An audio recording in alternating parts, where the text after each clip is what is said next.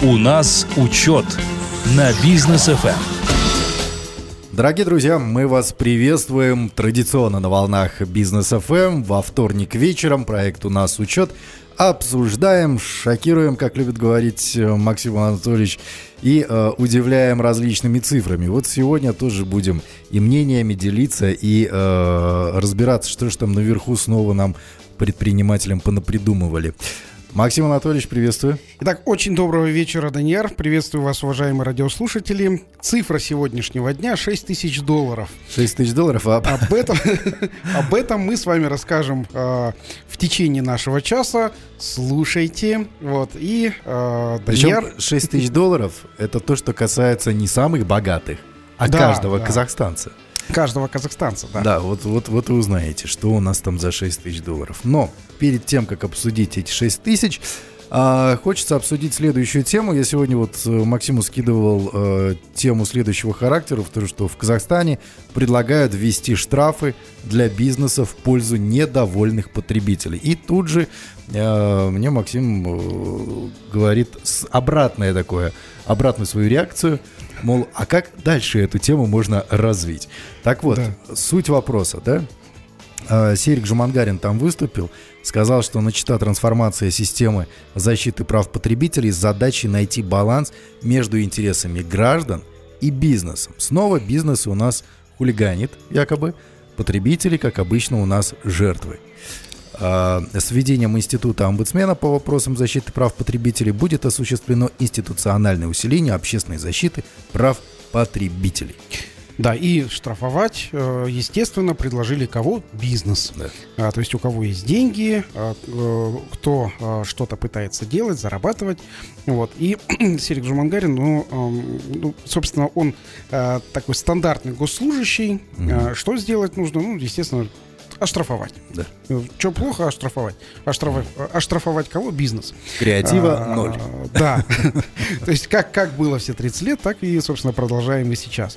Вот. Но я хочу сказать, опять же, во всеуслышание с э, страниц, хотел сказать, с волн бизнес FM, эм, э, хотел сказать следующее, что у нас все-таки э, есть такой тройственный тройственный союз, ну такой негласный. Mm-hmm. У нас есть потребитель, а, у нас есть бизнесмены, у нас есть государство, где мы вот, собственно, живем. Да. Вот. И а, штрафовать бизнесмена теперь еще и вот, потребители а, будут. Вот. Э, до этого штрафовало государство. Угу. Вот. И предприниматель это а, такой человек, ну, вообще вот очень, э, на мой взгляд, очень сильный человек, моральный, мор, э, сильный духом, морально устойчивый. Да. Вот. Его со всех сторон пытаются как-то как прижать, налоги с него собрать. Кстати, о налогах чуть позже поговорим тоже. Так вот, а, предприниматель приним... Если э, вот э, здесь вот развивается вот, э, такая тема, что штрафовать предпринимателя, э, у меня встречное предложение. То есть, если вот по защите прав э, Э, потребителей э, нужно штрафовать предпринимателей. Э, потому, чтобы потребителям было проще, чтобы потребителям было легче, чтобы потребители они, они чувствовали себя защищенными. Качественными услугами и чувствовали себя защищенными, то есть недовольные потребители. И у меня вот сразу же встречное предложение, а давайте штрафовать государство а, Если. введем вот такой защита прав предпринимателей и штрафовать государство и конкретно государственных чиновников за то, что вовлекли, например, ну вот как если потребители а, какие-то вот недовольные потребители а, штрафуют предприниматели, то есть если недовольные предприниматели по этой же логике давайте штрафовать государственных чиновников да. и э, из бюджета предпринимателю выплачивать штрафы. Пример, вот сразу же mm-hmm. такой сходу, э, скреативлю пример. То есть если э, предпринимателя привлекли к штрафам пени, предприниматель в суде отстоял свое право, что он не должен ничего платить, тогда в двойном размере возвращаются штрафы и пени этому предпринимателю.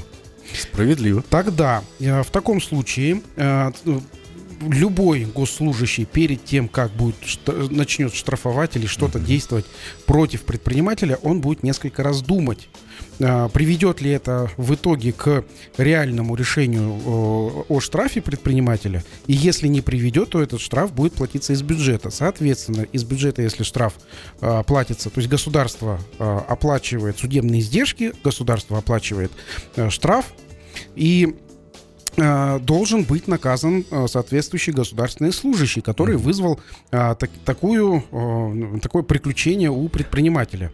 Вот. И я думаю, что это будет вполне справедливо, чтобы госслужащий и государство несло ответственность за свои решения. Это, конечно, я а, говорю про а, какой-то такой волшебный, наверное, Казахстан.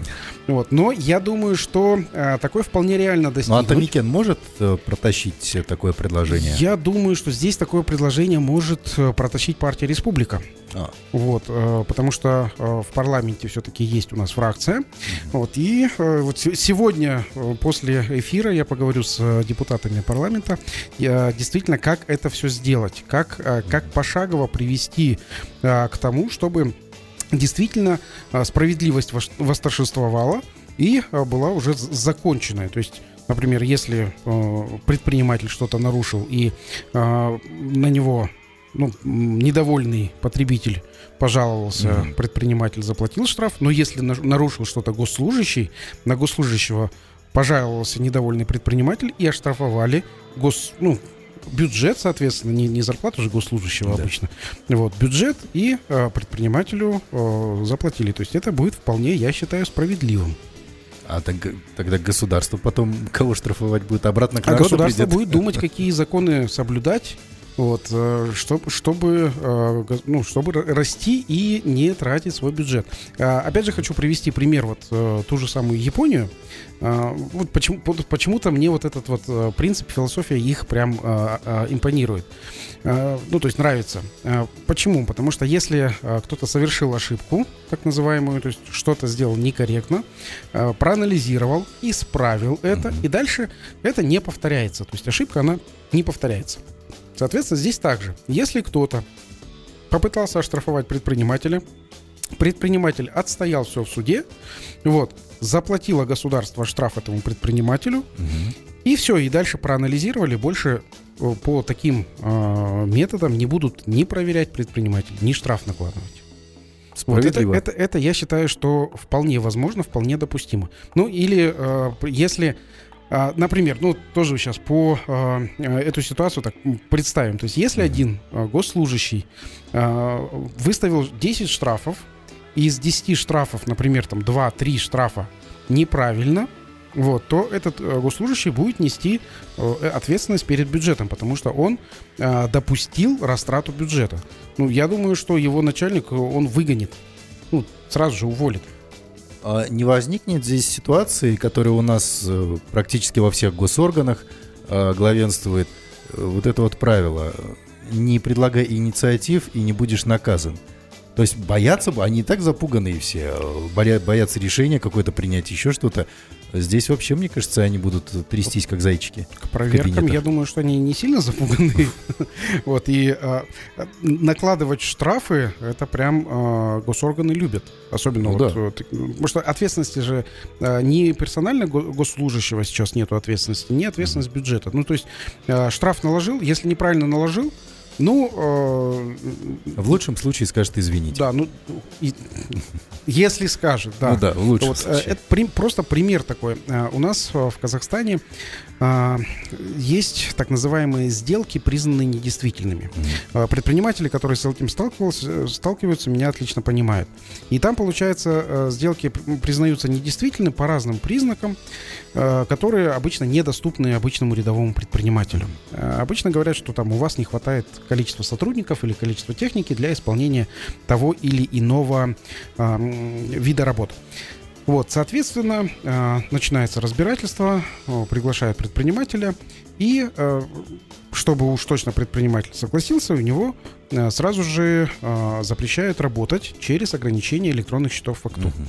Вот, предприниматель э, на, по состоянию на прошлого, э, прошлый год э, 24%, то есть каждый четвертый, каждый четвертый предприниматель был незаконно э, было незаконно приостановлена деятельность через э, приостановление А это тысячи предпринимателей. Каждый четвертый, да, это, это, это тысячи предпринимателей, десятки тысяч предпринимателей, а, которые не работали, а которые отстаивали свою правоту в суде.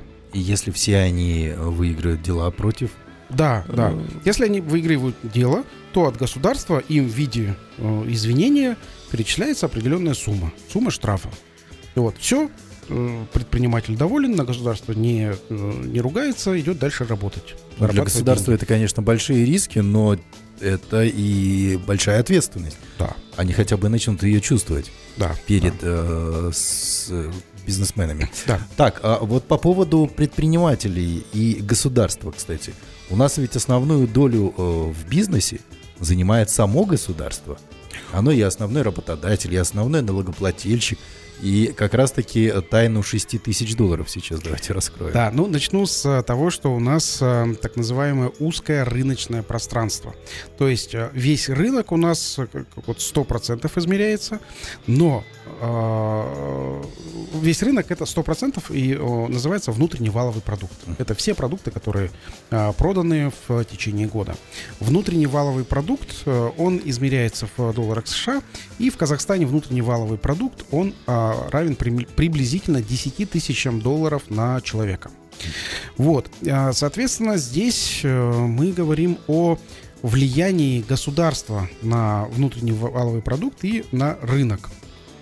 Государство находится в рынке не как покупатель, то есть как в развитых странах, в странах ОСР, вот, а государство у нас э, находится в рынке как производитель в виде э, так называемых квазигосударственных компаний. То есть это квазигосударственный сектор. То есть когда вы э, летаете самолетами Air Astana или ее дочки Флайерстан? Флайерстан, знаете, что вы летите на частично государственной компании. То есть э, здесь уже это, это принадлежит государству, не, не 100% частнику.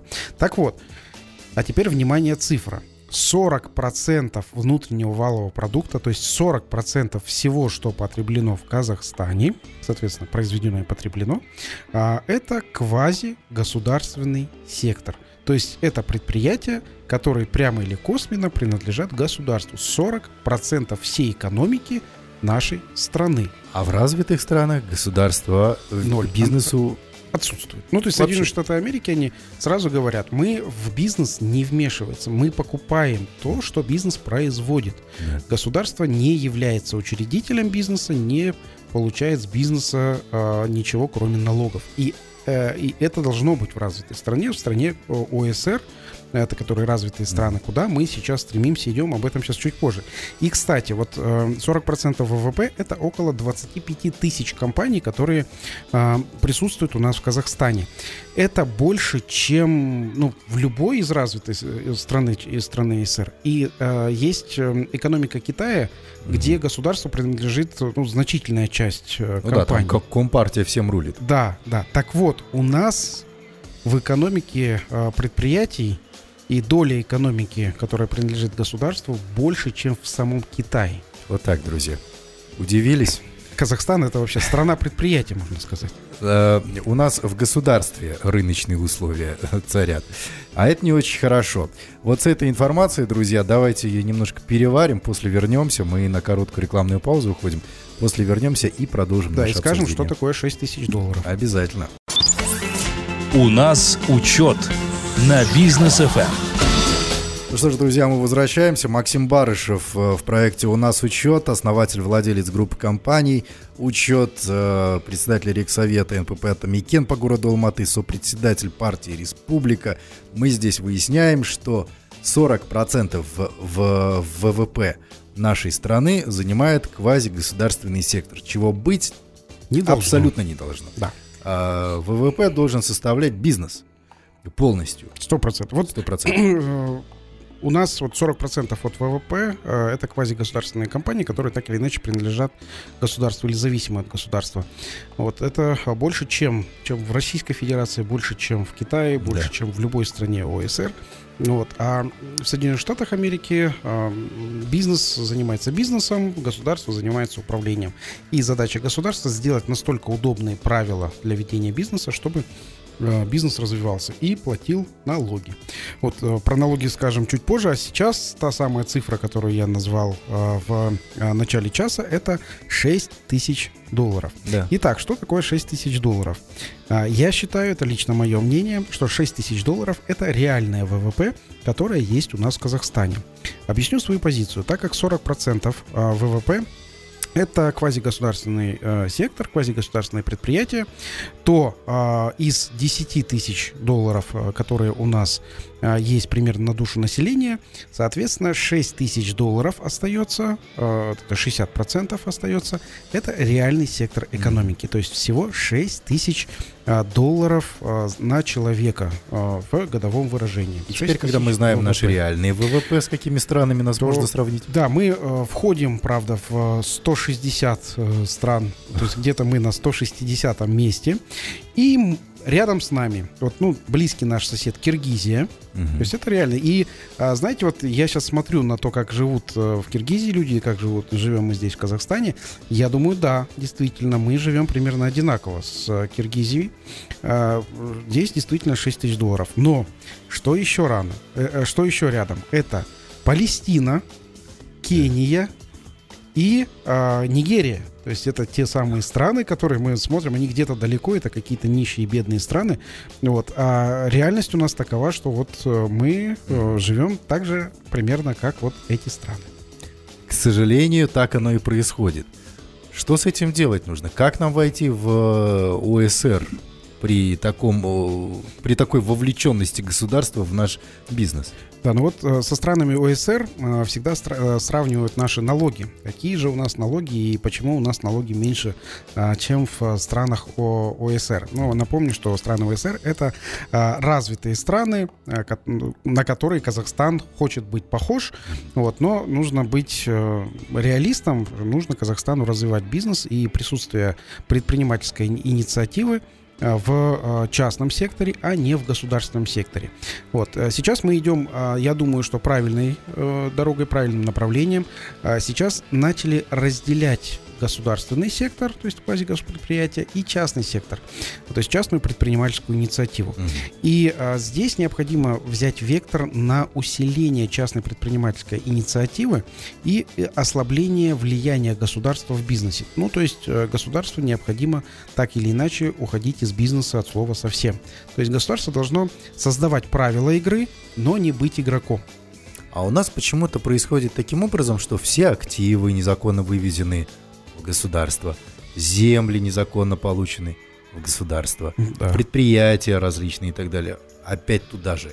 Э, У нас, может быть, поэтому инфраструктуры для предпринимателей нет, э, потому что государство занимается бизнесом, Да, а не да. инфраструктуру. Да, я думаю, так, так и есть, что государство, пока, пока государство занимается бизнесом, а, я как предприниматель скажу, если государство занимается тем же самым бизнесом, что и я занимаюсь, я уйду из этого бизнеса. Почему? Потому что это бесперспективно. Государство под себя может написать любые законы. Ну, чем, государство- собственно говоря, Да. они и занимаются. Э, Да, государство может найти себе неограниченное количество клиентов.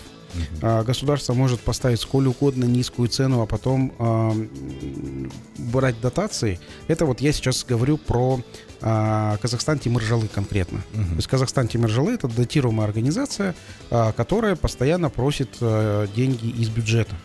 А, Ну, ладно, железные дороги, они, э, в принципе, дорог, железнодорожное полотно.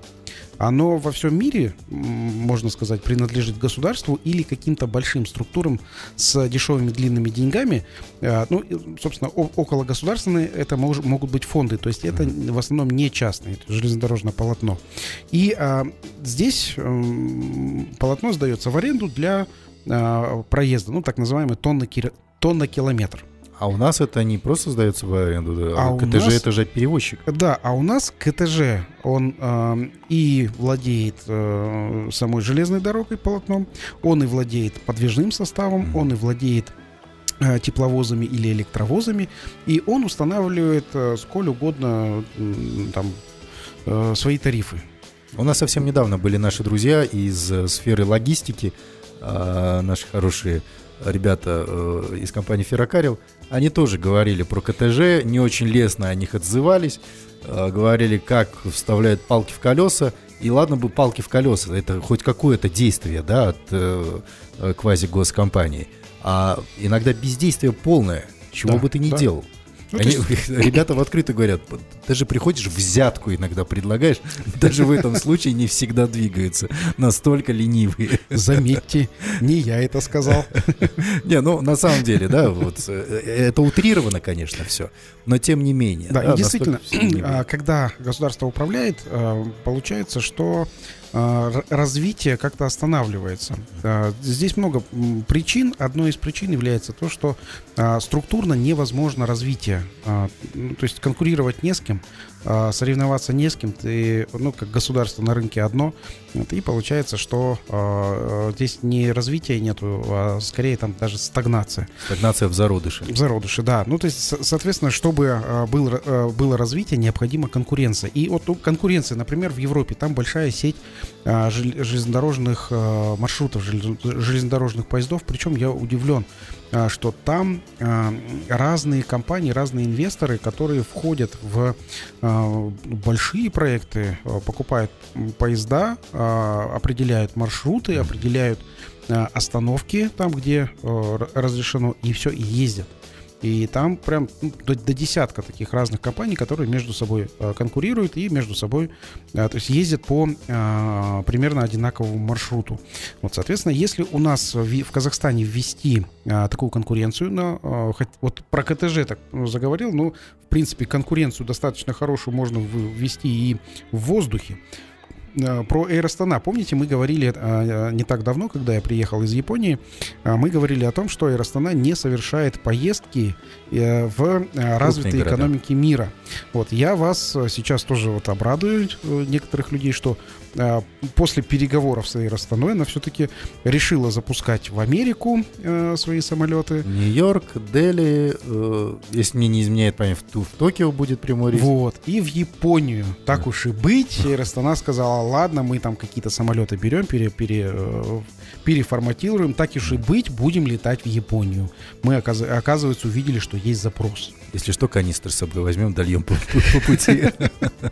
Вот, ну то есть, э, когда, э, э, ну здесь опять же, я думаю, что ка- какую-то роль сыграло наше выступление на бизнес FM, вот, но все-таки переговорный процесс с Air Астаной, где, ну, все больше и больше очевидных фактов им приводят, что нужно летать в развитой экономике мира, чтобы оттуда приезжали люди. Ладно, мы уезжаем, они все боятся, мы как туристы увезем туда деньги.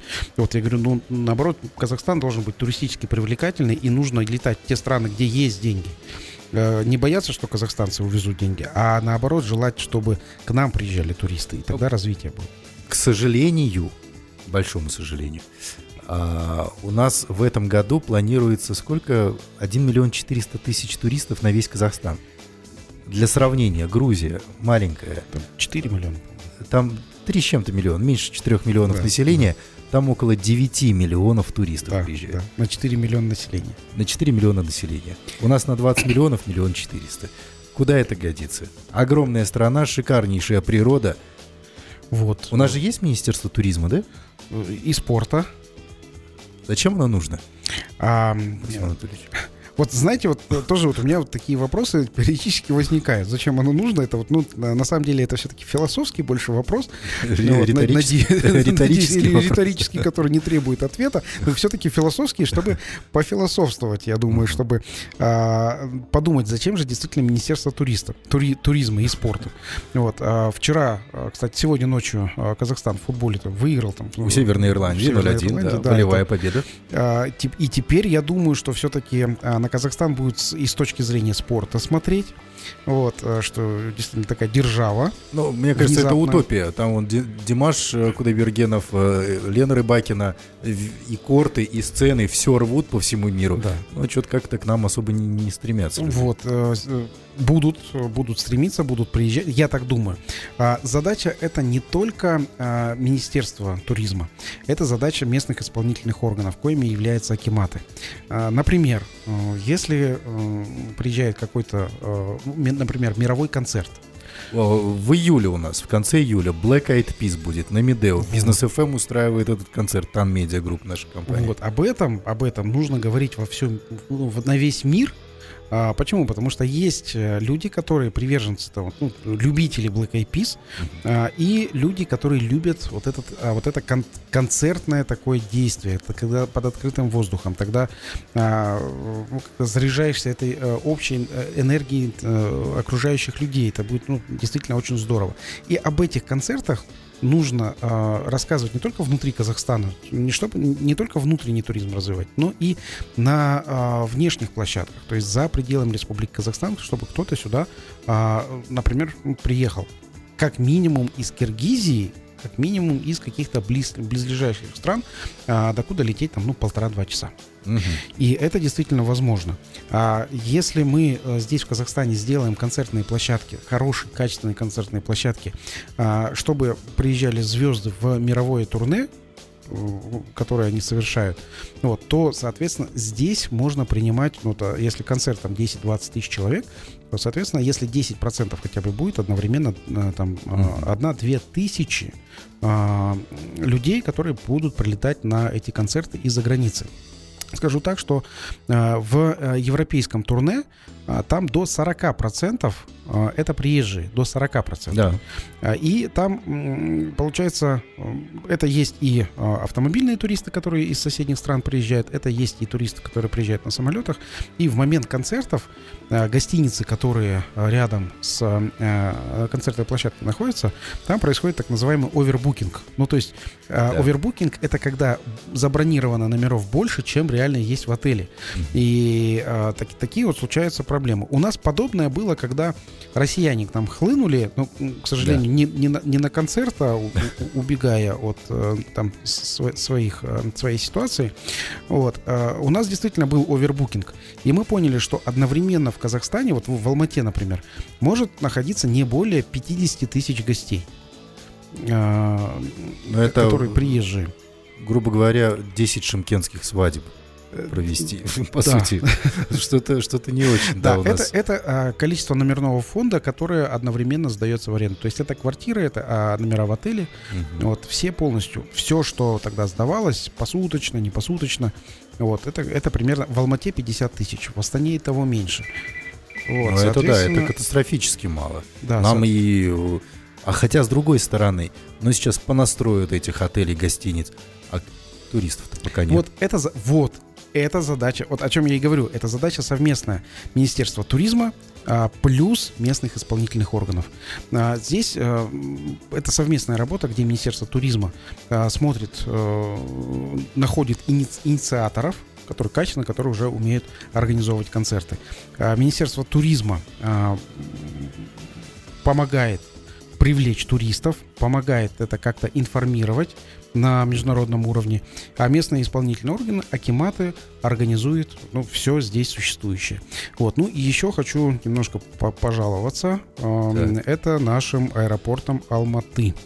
Вот. Раз нас слушают, тот, кто прилетал в Алмату или улетал из аэропорта Алматы, знает, что там не только большие пробки, а, но и а, внутри здание не, не предназначено для а, большого количества прилетов самолетов. Я понимаю, что идет ремонт, вот, но я знаю, я был во многих а, аэропортах, в том числе ремонтирующихся. Так вот, э, пример хочу привести, э, пример э, Новосибирского аэропорта. А где там тоже были проблемы, там совместили внутренние международные рейсы, то, так, же, так же, как у нас строили сначала одну часть, потом а, строили вторую часть. Так вот, там было, ну, сложности были, слишком было долго пройти э, пункт досмотра, потому что см- там работали буквально там 5 окошек. Мгм. Вот. И э, весь досмотр занимал тогда, мне казалось, долго, это было 30 минут. Ну, ну, долго, Вот, да. а, обычно, обычно занимает там 10-15 минут, заходишь и потом... Ну, 30 минут это досмотр, а пот- потом еще ждешь ну, багаж. У нас, вот в Алмате, уважаемые алматинцы э, э, и гости столицы, у нас в Алмате, вот я э, недавно прилетел из-за границы, э, просто пройти до досмотра, это примерно час 20, час 30 с самолета до досмотра. А если ждать еще багаж, ну, то есть там, там у нас багажных э, лент не так много, Мгм. а это можно ждать еще час. То есть примерно закладывайте на выход человека, если он летит из-за границы, как минимум полтора часа. Это а, вот, вот а, такое у меня случилось. А, мы обсуждали с, с нашими друзьями, которые со мной летели, и они спрашивали, они, они вот в Алмату летели а, первый раз. Они говорят, это у вас часто такое? Ну вот такая ситуация, такой вот бардак в аэропорту. Я говорю, вы знаете, Часто а, это у вас, у нас это традиция. У нас это не то, что часто, у нас последние несколько лет это, это вот эм, именно так оно и есть. Вот поэтому мы же все ждем, а, когда же закончится а, строительство нового Терминал? терминала аэропорта, да. это увеличит э, в два раза пропускную способность, то есть количество рукавов станет, э, по-моему, 8 или 9. Угу. Вот, э, и я думаю, что логистика здесь э, ну, будет удобная в Алмату. Почему это важно? Потому что привлекать нужно туристов. А вот местные исполнительные органы как раз-таки а, занимаются вот а, коррекцией срока строительства аэропорта. И хочу акцентировать тоже внимание, что аэропорт Алматы принадлежит 100% частникам. А, ну, это да, вот, вот частники сейчас и начали строить новый терминал. Что ж, друзья, очередная короткая пауза на бизнес FM. Эм. Рекламу послушаем, после вернемся, обсудим мобильные переводы. Там э, движения начались. У нас учет на бизнес FM. Эм. Так, друзья, продолжаем. Мы с Максимом Барышевым здесь сидим в студии, и у нас э, такое недоумение. Мы начали обсуждать, точнее не обсуждать, а критиковать Министерство туризма, зачем оно вообще нужно. Э, самое эффективное министерство у нас в Казахстане, как выяснилось, это Министерство дискомфорта и Министерство неопределенности. А вот Министерство туризма как-то отстает от этих двух. А, и в этот момент Максиму Анатольевичу... Да, мне, мне позвонили на выключенный телефон. Да, как, как это произошло? Пока, пока разбираемся. Да, я, я вот э, ищу вот в настоящем, вот реально в настоящий момент я, я ищу, на какой мне могли позвонить. Э, на какой мессенджер или куда? Да, или мессенджер или куда. Я не, не, не могу найти, куда мне звонили. А, ну, ну, наверное, попозже еще раз позвонят. Но на всякий Уважаемый случай... абонент, перезвоните, пожалуйста. На, на всякий случай острую тему сейчас еще одну затронем. Так, мобильные переводы хотим обсудить. Тут начали проверять поэтапно, кто первый в 2023 году. А кому стоит задуматься над тем, э, кто там отправляет деньги с карты на карту, переводами вот этими вот всем и так далее. Да, итак, с этого года Комитетом госдоходов начато получение сведений о лицах, имеющих признаки осуществления предпринимательской деятельности. Что это за признаки? А, признаки это означает, что в течение трех месяцев а, каждый месяц а, получает 100 и более а, разных денежных переводов от разных лиц. То есть примерно 3 в день и более. Да, примерно 3 в день и более. Вот, соответственно, это вот эти, по этим платежам, по этим переводам банки информируют уже как представителей государственных органов. Э, соответственно, э, органы государственных доходов уже имеют э, эти данные. Угу. Уважаемые ну, граждане, если вам переводят постоянно ну, в течение трех месяцев подряд, каждый месяц по 100 переводов вне зависимости от суммы. Это может быть сумма там, 1000 тенге, 2000 тенге. И три месяца подряд то имейте в виду, а, данные о вас уже переданы в Комитет государственных доходов. Вы что, попали под радар. Да, что это означает для вас? А, скорее всего, вам придет э, некая смс, а, когда э, будет сформирована база, и вам необходимо будет прийти в свою налоговую или каким-то образом туда позвонить. А, здесь э, какие есть ну, варианты? Если вы действительно предприниматель, а, который осуществляет деятельность и получает деньги, например, а, через определ... ну, переводы определенного банка. Соответственно, вы знаете, что вы не зарегистрированы как предприниматель, вам необходимо зарегистрироваться как предприниматель и уже, соответственно, получать деньги официально, пробивать фискальные чеки, если от физического лица и так далее. Если вы зарегистрированный предприниматель и а, также получаете отдельно деньги через перевод, это самое, вот вы находитесь вообще в зоне риска. Объясню почему. Потому что, а, пред, а, потому что такие платежи налоговики считают, что это ваш а, оборот, товарооборот. И налоговики они э, в конце, с- в конце этого года или, скорее всего, следующ- в следующем году, а, когда уже будут разрешены проверки, они э, проверят вас и э, доначислят налоги, соответственно, и э, будут штрафы и пени. Еще хочу э, э, также обратить э, э, ваши да, ваши, э, ну, внимание, что ну, штрафы и пени у нас довольно-таки большие. Вот, э, напомню, 100 переводов от 100 разных физических. Мгм. Вот, э, соответственно, более. 100, 100 и более разных физических лиц. В течение трех месяцев подряд, а, каждый месяц.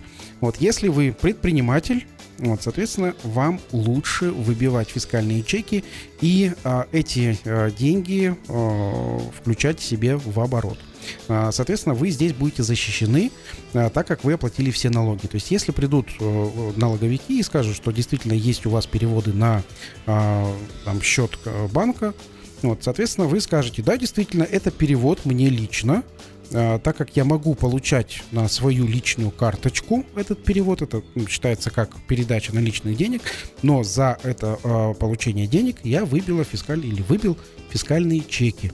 Вот, пожалуйста, посмотрите фискальные чеки, вот период, и, э, соответственно, здесь уже налоговикам будет доказательная база. А Налоговики, они видят не каждый перевод отдельно, тоже сейчас вот нужно иметь в виду. Налоговики видят не каждый перевод отдельно, а налоговики видят общую сумму в настоящий момент. Но а, если на вас откроется проверка, а, то, соответственно, налоговики будут запрашивать у банка а, всю расшифровку, всю распечатку ваших счетов. И здесь будет уже сложно отделить ваши личные счета от а, ваших счетов предпринимательских. А налоговики будут считать, что ваши личные поступления это все и есть предпринимательская деятельность. Но правильно я понимаю, что с текущего года, с 23-го, а, госслужащие, их супруги, лица, ответственные за тендеры, госзакупки и так далее, вот они будут проверяться. А с 26 года уже все физические лица, А, вне зависимости Да, от будут рода проверяться деятельности. и будут да, сдавать отчеты в рамках всеобщей декларации, а со следующего года уже предприниматели, супруги предпринимателей а, и э, да, да, вот это, это в следующем году уже будет. То есть вот бизнес, бизнес FM а, проведет, я думаю, ряд таких мероприятий разъяснительного характера. Ну, тем более лучший декларации. эксперт у нас есть на эту тему. Спасибо. Так, друзья, у нас очередная рекламная пауза, а после мы вернемся. Сейчас решим. Мы либо еще одну тему обсудим, либо лайфхак расскажем. Оставайтесь с нами. Лайфхак от Максима Барышева. Итак, друзья, завершаем сегодняшний э, выпуск проекта «У нас учет». Э, завершаем его по традиции лайфхаком от Максима Барышева, так что запаситесь всеми записывающими устройствами, от э, листка бумаги с э, ручкой до диктофона. Э, будет не лишним точно. Сегодня обсудим чек-лист проверки собственной бухгалтерии. Вот как предпринимателю узнать, все ли у него в бухгалтерии нормально? Итак, лайфхак. Э, Что нужно сделать э, для того, чтобы проверить собственную бухгалтерию? Ну, бухгалтерия э, может быть как внутри компании, то есть это быть бухгалтер в штате, бухгалтер может быть удаленный, так называемый. Это раньше его называли приходящий бухгалтер. Сейчас это целый рынок удаленных бухгалтеров, которые, ну, в том числе создали мы, когда запустили облачную бухгалтерию свою. А, давайте так, аутсорсинговые бухгал- э, Да, бухгалтеры. аутсорсинговую удаленную. Потому что Да, удаленные да. бухгалтеры, они часто э, становятся удаляющимися. Да, да, да, да, постепенно да. Именно, а бухгалтерию. именно аутсорсинговую, да. Да. Ну, то есть, что, что это означает? Вот, э, да, разовьем тему. Что означает? Это означает, что бухгалтер не приходит к вам в офис, а бухгалтер исполняет свою задачу дистанционно. То есть, э, обладая всеми электронными нашими э, системами, Инструментами. А, да, а бухгалтер может не приходить к вам в офис, представляете, не брать, не брать бумажки, их не, не разносить, Не занимать э, место. не- да, не занимать место. Воду в кулере. Это все не пить, да, не пить воду с кулери. Да, вот, это а, бухгалтер на аутсорсинге.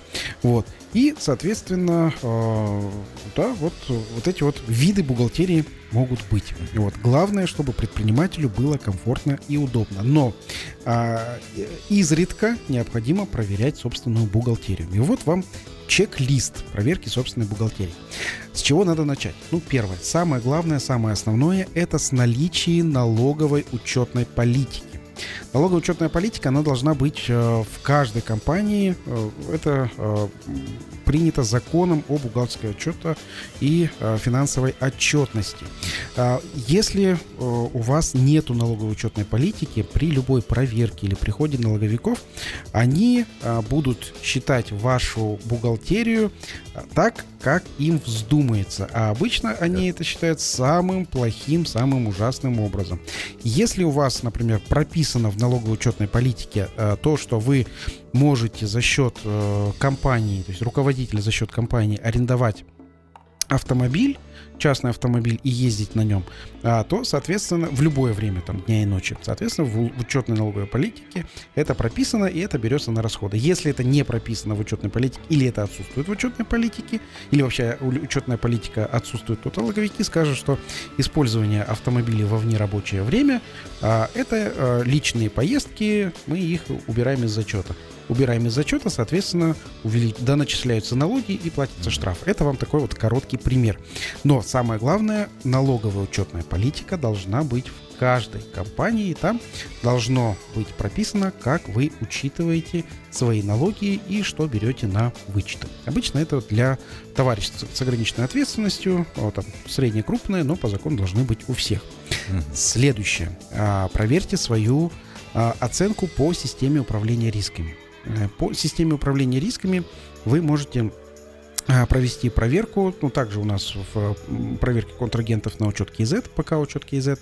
А, знаете, что стандартное значение это а, низкая или средняя зона риска. Это допустимо. Если вы в средней зоне риска, это нормально. Главное, чтобы у вас не было высокой, высокого уровня риска.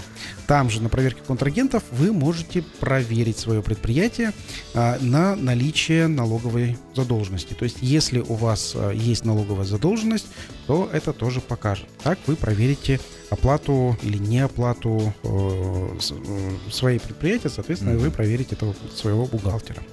Следующее. А, вам бухгалтер уже должен был предоставить ежегодную финансовую отчетность за прошлый год, 2022. А, скажу так, что этот бухгалтер должен был сделать до 31 марта, но допустимый срок а, это в принципе, там, май месяц. Почему? Потому что э, финансовая отчетность, она еще э, может э, корректироваться, ее нужно написать, так, так как есть там э, пояснительная записка, так называемая. Так вот, из чего состоит финансовая отчетность? Финансовая отчетность состоит из бухгалтерского баланса, отчета о прибылях и убытках, отчета о движении денежных средств и отчета об изменении в капитале. Ну и самое важное, это пояснительная записка, которая а, объясняет ос, ну, основные изменения или основные большие цифры, где это все прописывает а, бухгалтер или главный бухгалтер, который у вас есть. Э, дальше. А что еще э, нужно проверить в чек-листе? Это мониторинг движения денежных средств. Вы должны точно знать, куда, на что и какие суммы вы отправляли. А, по расчетному счету это вы видите через выписки из банка и обязательно по кассе, когда приходят наличные деньги, а, и эти наличные деньги также тратятся. Вот, соответственно, это вам нужно делать постоянно, но хотя бы на ежемесячной основе мониторьте. И Последнее, но самое главное, это сертификаты повышения квалификации бухгалтера. Объясню, почему это надо. А, у нас в Казахстане слишком часто меняется налоговое законодательство, и бухгалтер, а, он должен знать эти изменения, чтобы избежать ошибок. То есть ошибка бухгалтера это равняется сразу же штрафом, пени и так далее. Поэтому бухгалтер должен повышать свою квалификацию постоянно. И сейчас обращаюсь к а, руководителям э, предприятий. Отправляйте своих бухгалтеров учиться, учиться повышать свою квалификацию. Э, это для вашей же безопасности, безопасности вашей компании. Если бухгалтер учится за свой счет, если бухгалтер вам приносит сертификаты повышения квалификации, уверяю вас, это хороший бухгалтер. Таких бухгалтеров необходимо премировать. Вот так, друзья. Простые правила, чек-лист, как узнать, все ли у вас в бухгалтерии правильно и э, хорошо. Спасибо большое, Максим. Хорошая получилась у нас такая неделя. Э, в смысле, богатая на события. События эти обсудили. И многим нашим слушателям э, кое-что да подсказали, как действовать в эту эпоху хаоса и неопределенности. Да, всем э, слушателям желаю отличного э, продолжения этой недели. Всем удачи, всем пока. Всем пока.